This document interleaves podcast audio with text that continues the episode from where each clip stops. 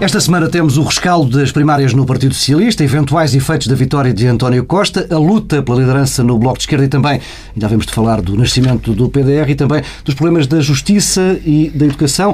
Em exclusivo online em tsf.pt, Pedro Marcos Lopes fala do salário mínimo nacional e Pedro Dom Silva de um relatório sobre justiça social. Meus caros, começamos pelo Partido Socialista. Hum, temos Ferro Rodrigues na liderança do grupo parlamentar, com uma direção com alguns lugares reservados para a ala segurista, a promessa de manter nos órgãos nacionais o número de assentos equivalentes aos tais 30% que Seguro teve nas primárias. Eh, Pedro Domingos Silva, este armistício é para fiar, é de fiar, e, ou foram, e foram também manifestamente exageradas as declarações de que o Partido Socialista estaria em cacos depois das primárias? Não, isso, o Pedro Marcos Lopes foi uma das pessoas que disse que isto era um processo que ia ser longo, o partido ia ficar dividido e tal. Não disse, não senhora, não, disseste, disseste. Não, não, disseste, disseste, não vale a pena. Há registro, há registro, é pessoa ir aos arquivos de certeza absoluta muito bem, registro muito bem. Então, não, não, disse, em cacos. não disse que o partido ia ter um processo Pá, longo, que ia acabar não. nos tribunais e que Ah, não, não, não, não, não. Disse, não, agora quero, quero esclarecer isso. Eu disse, de facto, que se corria o risco muito sério destas primárias acabarem em tribunais. tudo em tribunal. Ah, é isso disse, sim, senhor. Eu, isso eu tenho enormes reservas em relação às primárias, um, mas também sempre pareceu que isto, o dia seguinte, ia ser uma coisa fácil de, hum, de ultrapassar e de resolver. Um, agora, também acho que o Partido Socialista, de alguma forma, está a saltar uh, etapas. Uh, porque no curso natural e normal uh, destes processos, a união tenderia a acontecer ou no Congresso, um ou nas tarde, listas sim. para deputados, ou no programa de governo, ou no governo. É assim que tradicionalmente acontece uh, nos partidos. Uh, e o Partido Socialista está uh, aqui a saltar etapas. Um, ehm, e eu, eu, diria que pode haver uma explicação para isto. O contexto é de tal forma imprevisível e incerto que é importante resolver as questões internas quanto antes. Eu devo dizer também que há aqui uma espécie de uma generosidade, eh, talvez que não fosse necessária, eh, da parte de António Costa, porque me parece que eh, mais cedo ou mais tarde, eu diria mais cedo do que tarde, eh, o partido cair, cair-lhe-ia eh, nos braços. Portanto, talvez isto não fosse necessário. Mas ainda assim devo dizer que me parece adequado. Porquê? Porque uma das coisas que as pessoas tendem a valorizar muito, na percepção, até o eleitorado tende a valorizar muito é a capacidade de união interna uh, aos partidos. Portanto, esse sinal de uh, uniu é, é, muito importante, mesmo que isso por vezes tenha uh, custos, mas os custos políticos são assim mesmo. E depois porque há um outro lado. Eu julgo que as pessoas ficaram cansadas e não gostaram do tom excessivamente confrontacional da campanha e, portanto, era importante corrigir essa marca e, talvez ainda mais importante, um, estes três anos e qualquer coisa do governo têm revelado uma atitude divisionista, confrontacional por os portugueses uns contra os outros, que uh, é importante criar um contraste e um registro uh, distinto deste. Ora, alguém que é eleito, mesmo depois de uma campanha dura, e, e, a primeira coisa que faz é, de certa forma, dar a, a mão, estender a mão aos adversários para integrar todos, dá um sinal de diferença. Isto tem um efeito que é ao mesmo tempo um desafio, uma responsabilidade, mas também cria uma grande dificuldade. É que nós, se calhar, se no domingo passado estivéssemos aqui a antecipar o Congresso do Partido Socialista, porque o Partido Socialista ainda vai ter diretas, depois Congresso, listas, tudo isso, diria, bem, isto o Congresso ainda vai ser a continuação das primárias por outros meios, com um uhum. tom confrontacional, fulanizado, já não vai ser. Isto esvazia, isto esvazia o Congresso. Foi Costa que previu isso, porque Costa, na última semana da campanha, fartou-se de dizer que, não, que este processo acabava aqui e não podia ser alargado não, ao Congresso. O que, no fundo, foi isso que ele tentou materializar. Agora, qual é o problema? Vai ter que haver qualquer coisa para dizer no Congresso. É que isto cria um desafio uh, programático um, e uma exigência acrescida em relação ao Congresso uh, que uh, é, é, não é fácil de ultrapassar. E a questão é se quererá António Costa falar tão cedo, não é? O Congresso, o, Congresso, o Congresso vai ter necessariamente uma outra componente importante, é que vai implicar uma revisão profunda dos estatutos, porque as implicações das primárias para os estatutos de um partido são neste momento grandes, isto foram as primárias criadas ad hoc, sem qualquer reflexão, e portanto os estatutos tal como estavam não fazem sentido nenhum existindo primárias para Primeiro-Ministro, portanto vai ter uma componente de revisão estatutária e como nós os três que vamos aos congressos todos, sabemos, é, esses temas dos estatutos em congresso ganham sempre uma vida própria, é, mas, para além da questão dos estatutos, terá uma é questão... quem não se lembra onde votou exatamente, exatamente, propostas votou. Exatamente, já vimos isso tudo. É, ah, mas, célebre do PS. mas, mas, mas eu, eu, eu diria que é, depois gostava de dizer qualquer coisa sobre a questão programática à frente, mas isto cria um desafio programático e, no fundo, isto também significa uma espécie de reencontro do PS com a sua própria tradição, que, na verdade, é de, eh, no pós-vitórias, o líder vencedor ser capaz de integrar eh, as outras tendências, entre aspas. Eh, no PSD há mais uma tradição de alternância entre tendências. Hum. No PS, no passado, isso foi verdade com todos os líderes, houve capacidade de integrar as, quem não esteve com, com, a liderança no momento da escolha. Mesmo António José Seguro procurou fazer isso. É evidente que fez-lo sempre com reservas e com timidez. Uh, vamos ver uh, o que é que se vai passar. Uh, agora, eu acho que há aqui uma grande vantagem, desculpa lá, só Pedro, é que António Costa está a fazer isto sem ter um interlocutor que seja uma sombra do outro lado. Uhum. A reserva e a timidez de António José Seguro era porque ele próprio sabia que podia haver sempre uma alternativa. No passado, esta questão com Sampaio e com Guterres, mesmo com Sócrates, só foi possível porque não havia eh, nenhuma eh, alternativa visível, coisa que manifestamente também não há agora do lado de, do grupo de António Jesus. Pedro Marcos Lopes. A mim não, nunca, me, nunca tive dúvidas de que se Costa ganhasse com, esta, com alguma diferença, não haveria problema na união do partido. Disse aqui várias vezes. Haveria, com certeza, um grande problema no, no partido, até provavelmente uma cisão, se António, Seguro, António José Seguro ganhasse por um motivo muito simples, quer dizer, há uma, o património histórico estava do lado de António José Seguro e Seguro estava sem esse património histórico. Portanto, isso levaria a um problema, a uma quase refundação de um Partido Socialista ou de outro Partido Socialista ao lado. Sendo assim, não, não, não, não vai haver, eh, tendo sido esta a diferença, não vai haver qualquer tipo de problema. Agora, eh, eu percebo que, que António Costa tenha feito isto tenha feito esta, esta espécie de, de oferta à linha segurista que não faz sentido rigorosamente nenhum esta história do um terço. Não percebi. Porquê?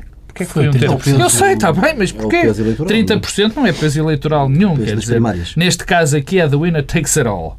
Quer dizer, e não percebi bem qual é o significado desse terço em termos, por exemplo, do grupo parlamentar.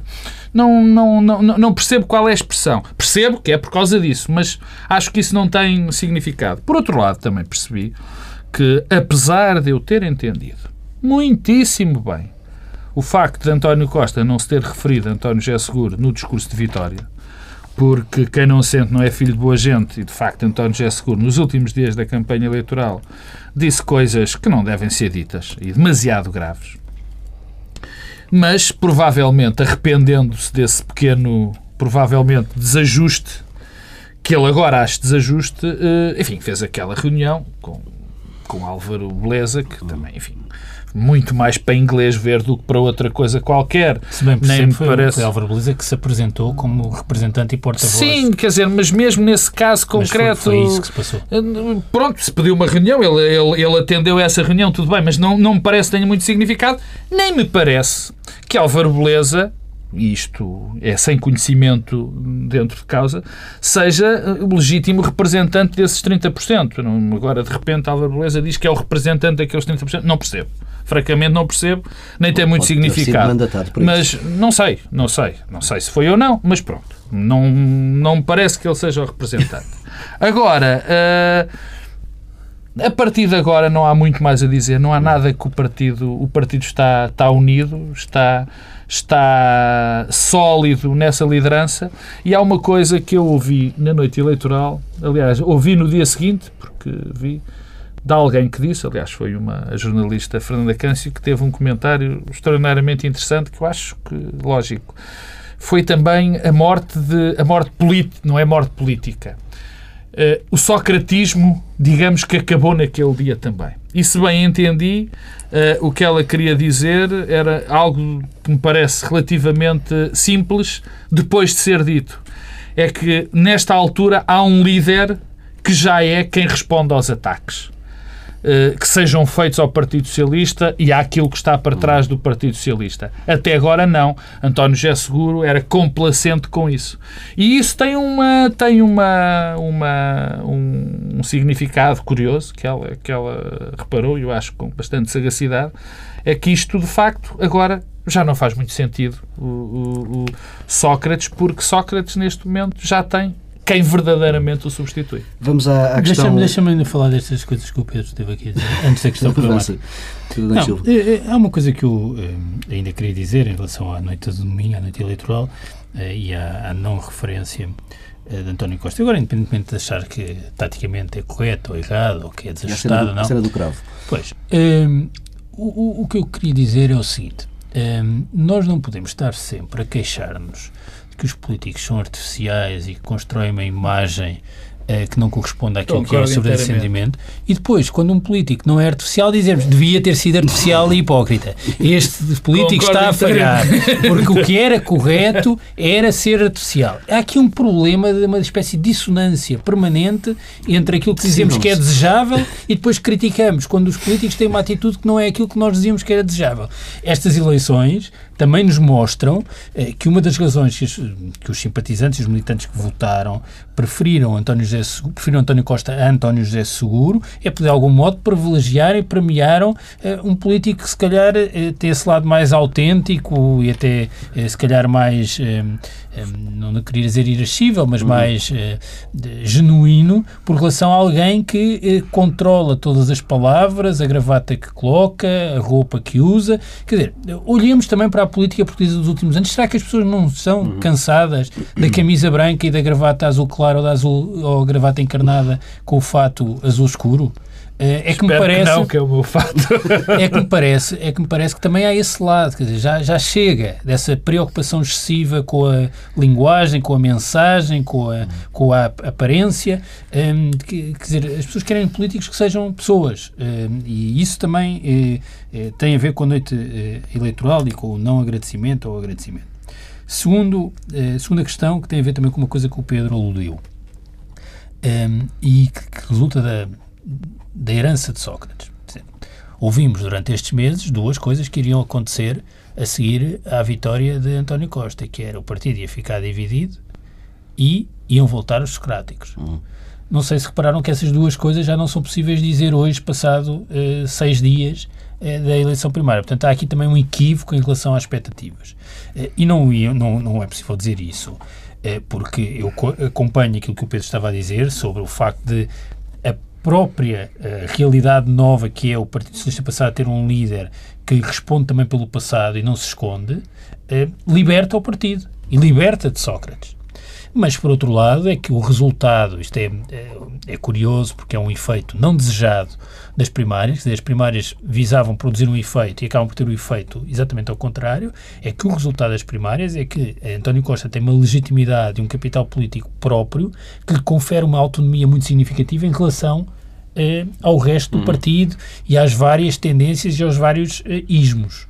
Ehm, era diferente ter sido eleito em eleições diretas com um universo eleitoral de 30 mil pessoas com 55% dos votos do que é ter sido eleito com 70% dos votos em eleições uh, abertas. Isso faz com que haja uma autonomia relativa, objetiva e subjetiva ehm, face aos vários uh, grupos internos que lhe dá uma uhum. força acrescida e que não permite mais uh, afastar, acenar eh, com eh, papões eh, mais ou menos reais do passado. Os papões não são, desculpa interromper, sim, sim. os papões não são, nunca são criados assim, Pedro os papões vão ser criados de fora para dentro, não são sim, de dentro mas, para mas fora. De fora para dentro é o que estava. E, mas de fora eu comecei porque em relação à expectativa, quer dizer, sim, o papão que era não, que ia ser criado era a divisão claro, não, e mas, o regresso de Sócrates. Não, mas o regresso de Sócrates vai ser, na minha opinião, o, o, o, uma das linhas de combate do, do partido do governo já foi, a, a já foi testada Costa. nas europeias, de resto. Não, que já foi eu testada. é o que já foi testada. Eleitoral, eu não tenho, eu não tenho rigorosa dimensão psicanalítica, não é?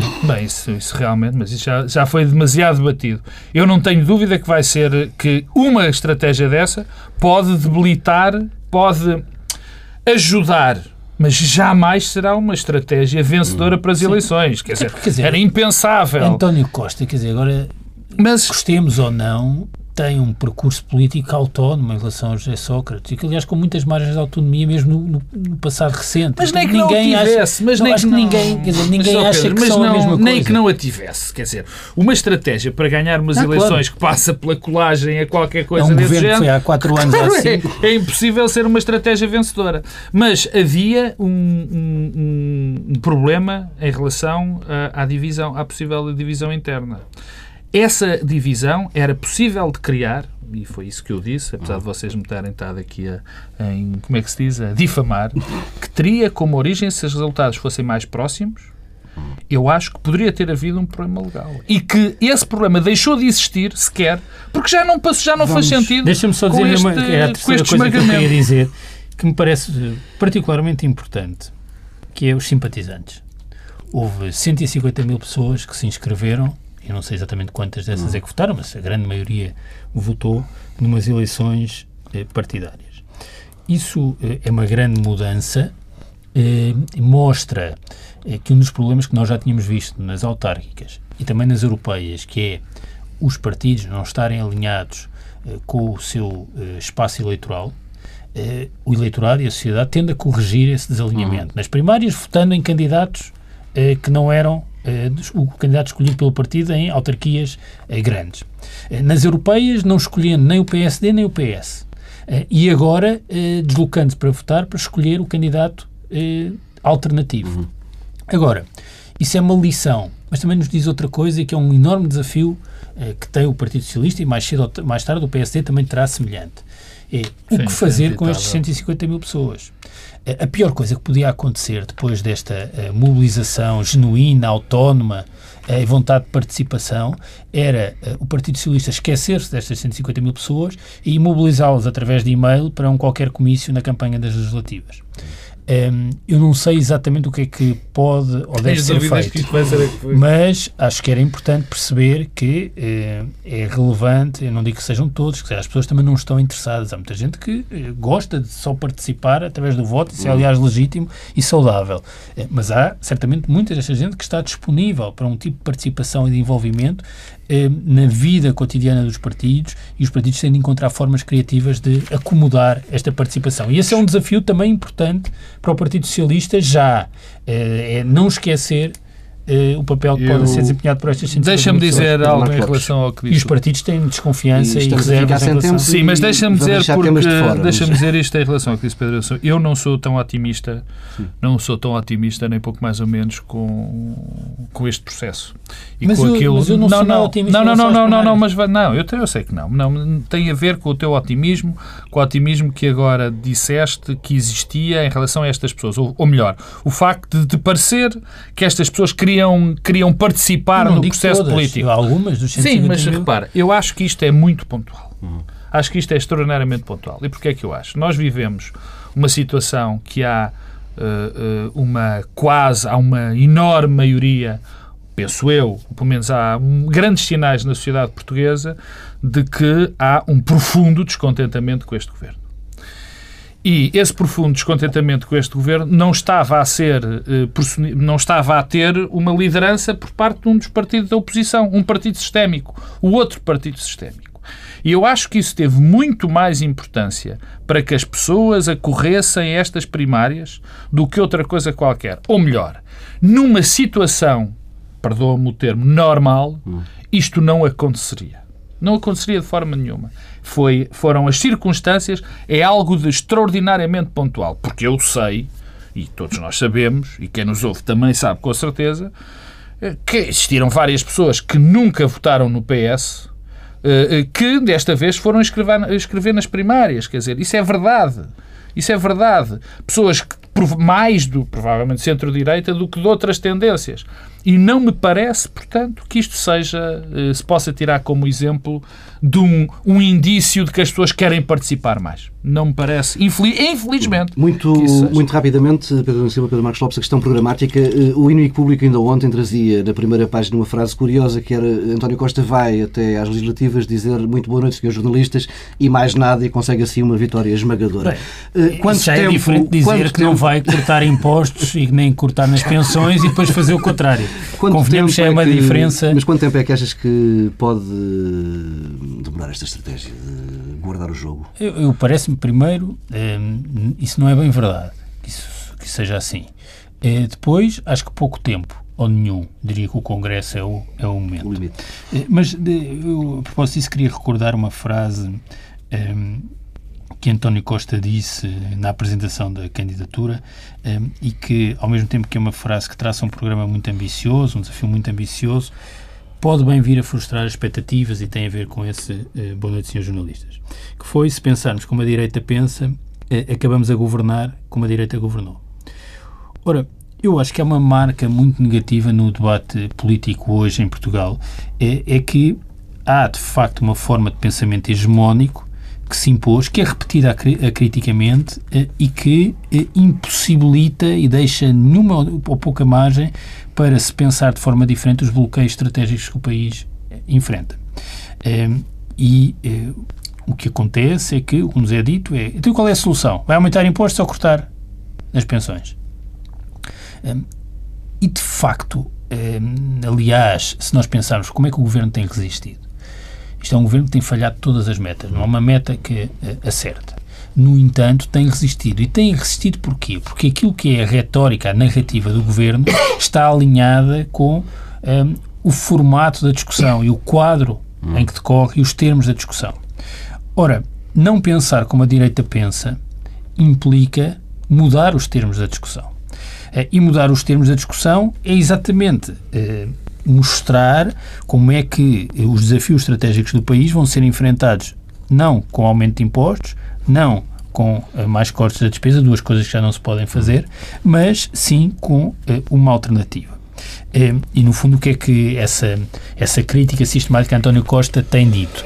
Tem dito que António Costa não se tem comprometido com nada de concreto em, em relação à consolidação orçamental. É, é, é o que está em causa, porque coisas que, que António Costa, se formos ler a moção, estão lá muitas coisas. Sim, mas aquilo que, que tem É, contado nos Porquê? últimos anos é precisamente... Porquê? Porque estamos eh, condenados eh, e somos, eh, somos acriticamente empurrados a pensar nesses termos. Ora, eh, Mas- eu acho. A estreita margem que é reservada à governação não vai miraculosamente Bom, mas, essa- mas o 2016, problema, mas o eh, problema, o problema é que essa eh, estratégia falhou. Quer dizer, nós cortamos a despesa e aumentámos impostos e as metas orçamentais são todas, falham todas. Aliás, ainda agora, este ano, voltou a falhar o anúncio dos 4,8%. E, portanto, o que é que António Costa tem de fazer? É que, o que ele sugere é que vai pensar de forma diferente. E pensar de forma diferente é encontrar um programa económico alternativo que sirva para ultrapassar essa discussão fundada eh, no déficit nesses termos. Ainda não vimos sinais disso, eh, mas temos, eh, temos de ver, mas isso implica pensar, pensar muito e pensar diferente da direita. Eh, De facto, aí eh, eu acho que há uma lacuna importante eh, e que tem de ser resolvida. Termino mesmo com isto. Há uma coisa que ajuda muito. É que a envolvente externa tem-se transformado. Ora. E o alinhamento que o governo tem com a envolvente externa que lhe permite falhar e continuar a ser tomado como bom, vai deixar de existir, porque quando nós temos as declarações sistemáticas do BCE e de Mário Draghi, quando temos a nova comissão eh, a, a mudar e quando vamos perceber que rapidamente haverá um programa de investimento para os países que tiveram programas de ajustamento, vamos perceber que de novo vai haver margens para o investimento e isso vai alterar radicalmente o quadro político e vai tornar, eh, vai colocar por si só o Partido Socialista numa solução, situação mais favorável. Pedro Marcos Lopes. Duas questões. Primeiro, há de facto, a eu escrevi até aqui, a a frase-chave é envolvente externa. Eu percebo o que o Pedro diz quando ele diz que caiu-se num determinado discurso. Portanto, ou baixar, ou subir impostos, ou baixar despesa. Isso é tudo verdade, de facto. E é também algo, e não serei suspeito de não, de não ter dito já mil vezes, que isso é um discurso que está inquinado, obviamente, porque esse discurso parte de um princípio muito simples. Parte do princípio que só há uma solução. Isso é verdade. Isto é tudo verdade. Mas isso apresenta um desafio ainda muito maior a António Costa. E é aí que ele tem mesmo de falar. Claro. Porque aí é que é o problema. Porque se nós achamos era fácil, que no fundo foi um bocadinho o que o Seguro fez, era fácil dizer estas são, estas são as regras do jogo, eu subia menos um bocadinho os impostos e descia mais um bocadinho a despesa. Aí não há problema. Portanto, não podia sequer, não lhe era imposto, não lhe era sequer exigido um discurso diferente de António José Seguro.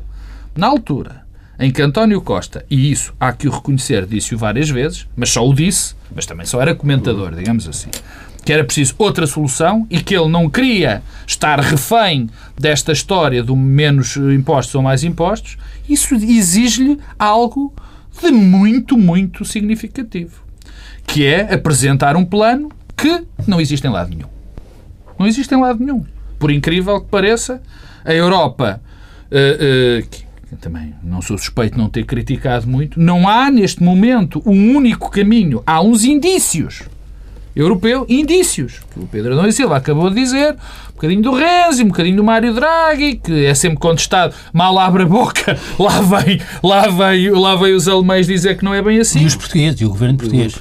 E os finlandeses, já se queres acompanhar. Não, com os finlandeses podemos nós bem. Quer dizer, não, é verdade, aliás. Esta é triste figura outra vez do governo português. Quando... Salário mínimo? Não, não é só o salário mínimo. Não, não, e a flexibilização das metas do déficit. Sim, com o francês e com o italiano, mais uma vez, mas isso eu já o repeti 300 mil vezes e não, volto mas por acaso é uma coisa que deve ser repetida todas as não. Não, mas, mas eu repito e não tenho e não tenho vergonha nenhum de repetir. Agora, o desafio é 10 vezes maior, porque não existe. Eu percebo que António Costa não diga muitas coisas. Não percebo, porque ele sabe que está absolutamente condicionado pela envolvente externa que o Pedro falou. Se essa envolvente externa modificar não há discurso que lhe valha. Deixa-me só dizer uma coisa. Agora, deixa-me só sim. acabar. Uh, não há discurso que lhe valha. E nós corremos o risco. E se as coisas não mudar, mudarem em termos decisivos na Europa, corremos o risco de ir para umas eleições apenas dizendo cuja linha de campanha vai ser eu tenho mais gente competente mas era, ter menos gente competente. Era isso que eu ia dizer. Era, não, pô, imaginemos. Claro. Isto, é, isto, está de tal forma e o que se passou nestes anos é, é, é, é tão chocante que um governo que se apresente com um conjunto de pessoas competentes já faz tanta diferença. Mas é o que eu estou a dizer, mas essa é a única um linha. governo que, tem, que, que, conseguiu fazer colapsar a justiça. Não funciona os tribunais. É uma coisa que acontece, disse a ministra. Não, não, há uma coisa, desculpa, deixa-me dizer esta frase que é notável. Uma ministra de facto, é um caso notável. Uma ministra que tem a lata, tenho que dizer isto, a lata de dizer bom, eu não vou fazer mais previsões nenhumas porque fiz uma dia 1 de setembro e falhou. Não, a forma como isto foi monitorizada, implementada esta reforma, mas isto para dizer que hum, só a competência já fará, uma já fará uma diferença colossal. Agora, não chega. Mas a competência por si só, o próximo governo, basta ter 10 ministros competentes e 35 secretários de Estado competentes que já fará uma diferença, porque nunca se viu nada assim na história política portuguesa. Também nunca se viu um, ministro, um governo com 10 competentes ministros e 35 não, competentes de Estado. Não, mas, mas, assim, mas, nunca se viu, nunca se não, viu nada como este viu, governo. Isto, nunca, não, nunca, isto é uma coisa inaudita. Mas há três coisas fundamentais que não dependem de nós. Tratado orçamental, ou seja, as metas que estão fixadas, a dívida e o investimento.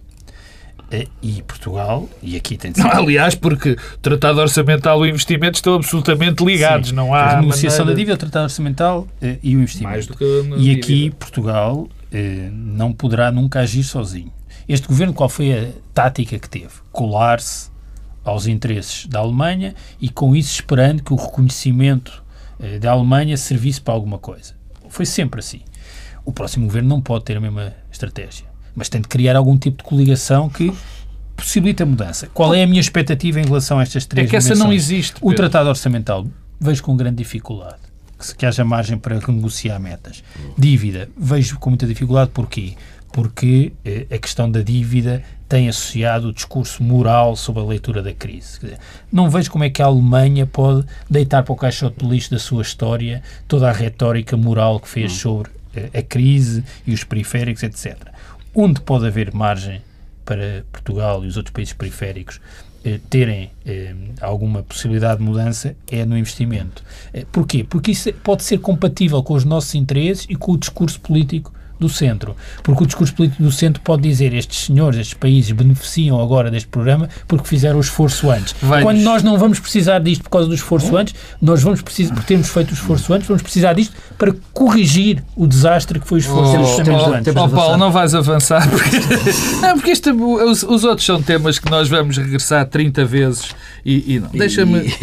Não, também. deste, não, este, deste tema, eh, eh, sim, mas em relação ao que diz respeito aos competentes e à competência, que eu ia dizer. Quer dizer, o, o facto de se dizer que nós corremos o risco, e foi assim que eu acabei a minha última intervenção, de correr o risco de escolher entre um governo competente e um incompetente, não é uma coisa que se possa analisar de uma forma assim muito leve.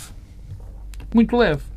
Porque quando nós chegamos a essa conclusão, chegamos a, também à conclusão de que não vai haver diferença nenhuma nas linhas fundamentais eh, programáticas, eh, eh, de caminho da- Europa. Isso é que é grave. Isso é extraordinariamente grave. Porque, enfim, a incompetência podemos sempre correr com ela. E se Deus quiser, mesmo com outro governo qualquer, espero que mais ninguém se lembre de arranjar uma Paula Teixeira da Cruz ou um Nuno Crato para um governo. O que é grave e o que pode destruir também esta esperança que alguns setores têm em António Costa é exatamente isto. É porque, e esse vai ser um grande risco também no seu discurso. Porquê? Porque ele vai dizer coisas, espero eu, que vão mudar, que- é uma nova proposta, fora dos impostos e fora da despesa, e vai estar sozinho a pregar, não é em Portugal, a pregar na Europa. E provavelmente não vai ser levado muito a sério, sequer aqui neste, neste local.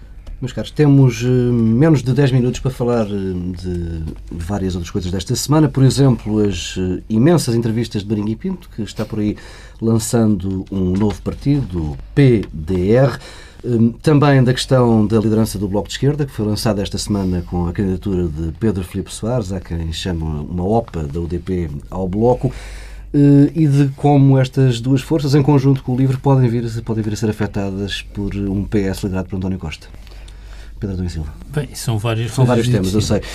Talvez começando pelo Bloco de Esquerda. Eh, O Bloco de Esquerda é uma história de sucesso, eh, no essencial, por ter feito duas coisas. eh, Por ter contrariado um- uma prática muito enraizada do esquerdismo em Portugal, que era a incapacidade de compromisso e de diálogo e o fracionamento, e com isso ter sugerido que era possível ter em Portugal uma, força política com expressão eleitoral eh, que eh, fosse interlocutora A do esta Partido Socialista. já, já se pode falar de implosão ou ainda é Não, cedo? eh, Isso acabou. Eh, o Bloco eh, não quis eh, extrapolar a sua capacidade de compromisso e diálogo interno para a relação e para o diálogo com o Partido Socialista e, portanto, perdeu o seu lugar funcional.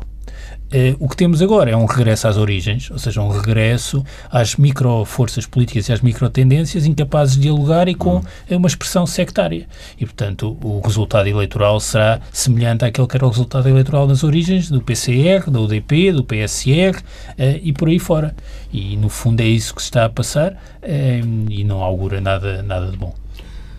Pedro Marcos Lopes, Bloco de Esquerda. Eu, a parte do Bloco de Esquerda que eu achei mais curioso é o regresso da UDP. Nós não nos podemos esquecer que a UDP é um partido histórico neste país. É o partido que até há muito pouco É um tempo... movimento, o partido era o PCE. Sim, não, não, não. não está bem. Movimento. eh, Era o único movimento ou partido que tinha funcionários.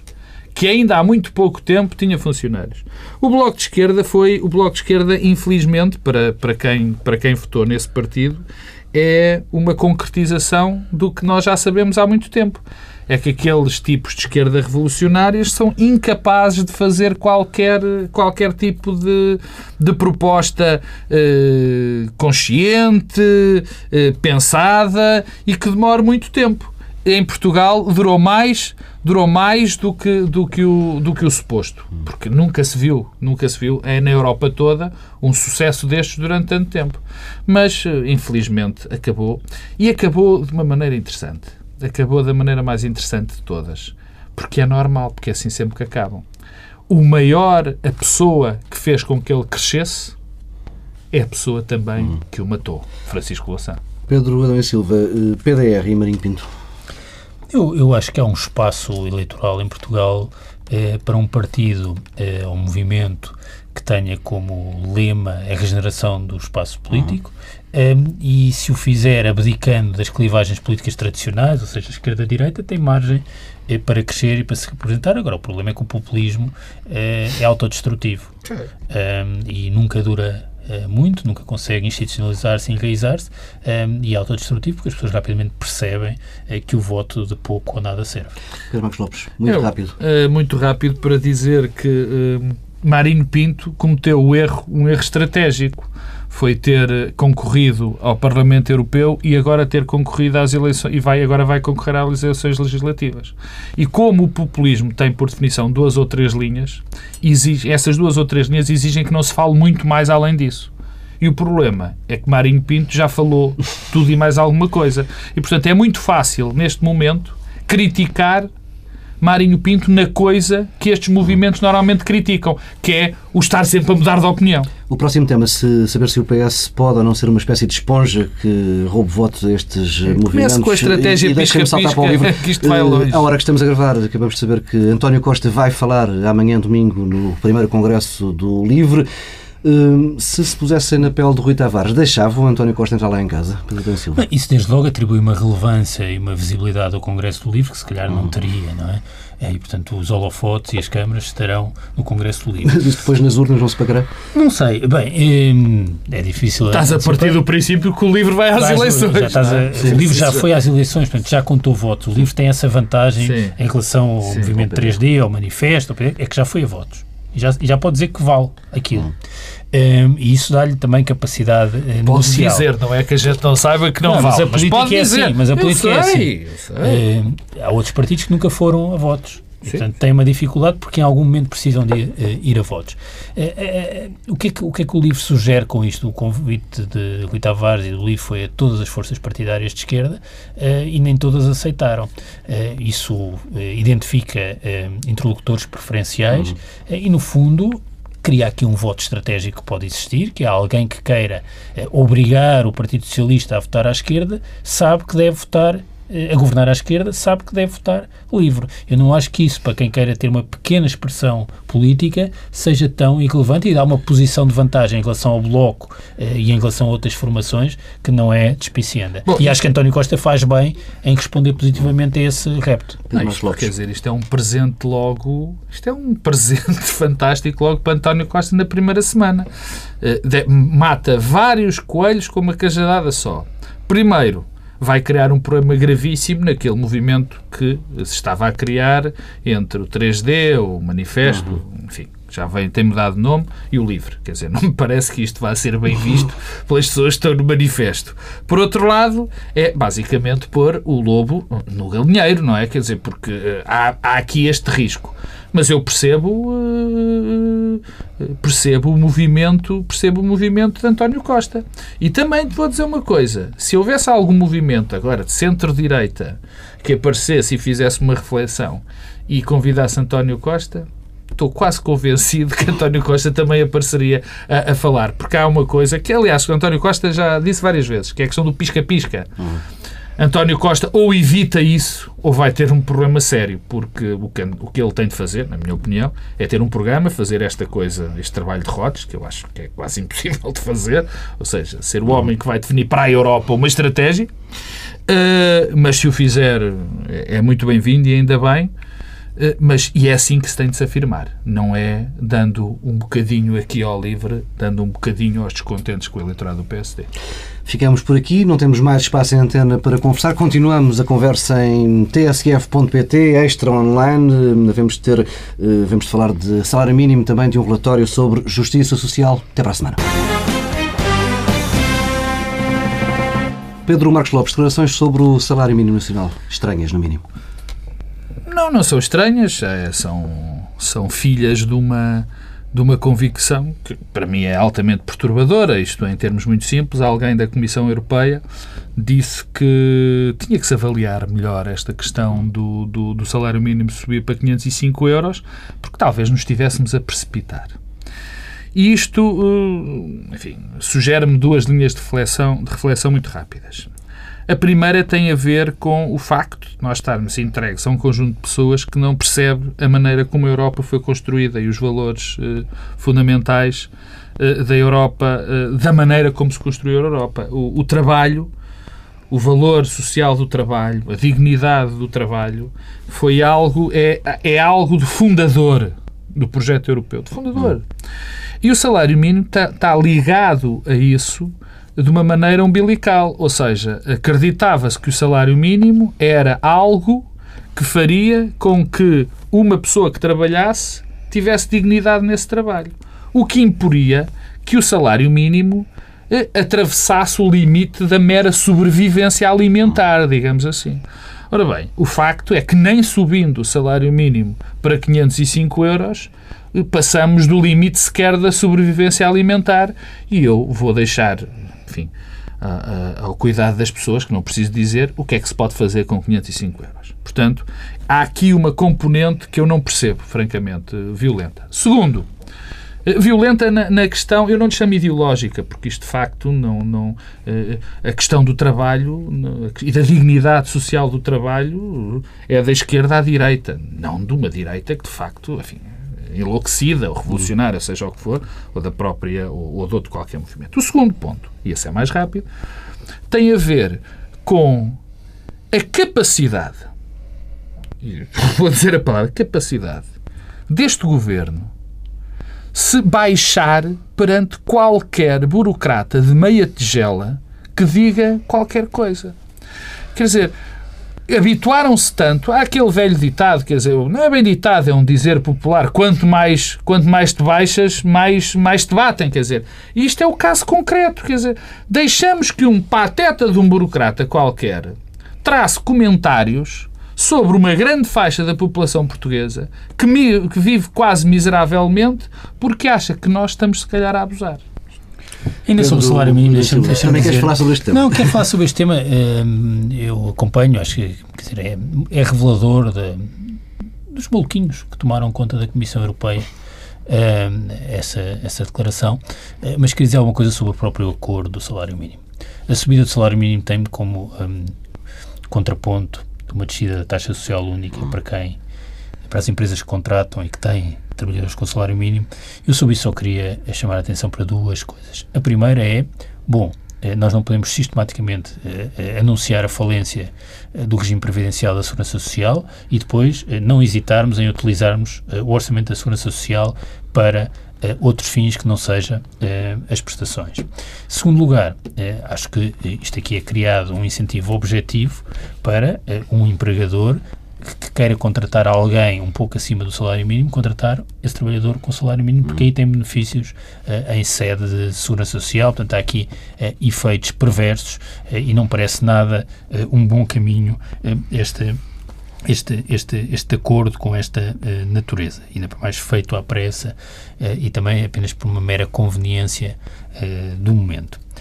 O que me leva uh, ao tema que eu aqui queria trazer e que é um relatório interessante uh, de uma fundação alemã, Bertelsmann, uh, que é um relatório que procura criar uma espécie, uma espécie de índice de justiça social. Uhum. Ou seja, nós estamos apenas a falar da privação material, ou seja, da desigualdade de rendimentos, mas pelo contrário de um índice composto em que os países são classificados de acordo com a pobreza, com, a pobreza, com o acesso à educação, eh, com o acesso, com o funcionamento do mercado de trabalho, com a saúde, com a justiça. Eh, ora, indicadores eh, que têm a ver com estas várias áreas. E o que esse índice mostra para 2014 é que Portugal é um dos países que está em pior situação no, na União Europeia do ponto de vista da justiça social. Somos o vigésimo classificado no ranking dos 28 Estados-membros. A Suécia é o primeiro país, a Finlândia, a Dinamarca, a Holanda e o último é eh, a Grécia. Mas eh, o que o relatório nos revela também é que, comparando Portugal hoje com aquilo que era a nossa posição em 2011, aliás, posição em 2011 que tinha vindo a melhorar relativamente ao longo dos últimos dos anos anteriores, a nossa posição em relação a 2011 piorou uh, muito. E eu acho que isto é particularmente importante porque convém nunca esquecer que numa sociedade democrática e liberal como a nossa, em que as liberdades civis e políticas estão garantidas, uh, as desigualdades extremas uh, e a pobreza, a privação, são a forma mais brutal de privação do exercício da liberdade. E por vezes esquecemos. Não há liberdade sem o um mínimo de igualdade, como é evidente. Pensei que ias cantar qualquer coisa. Fica aqui esta edição do Bloco Central. Não tens ideias.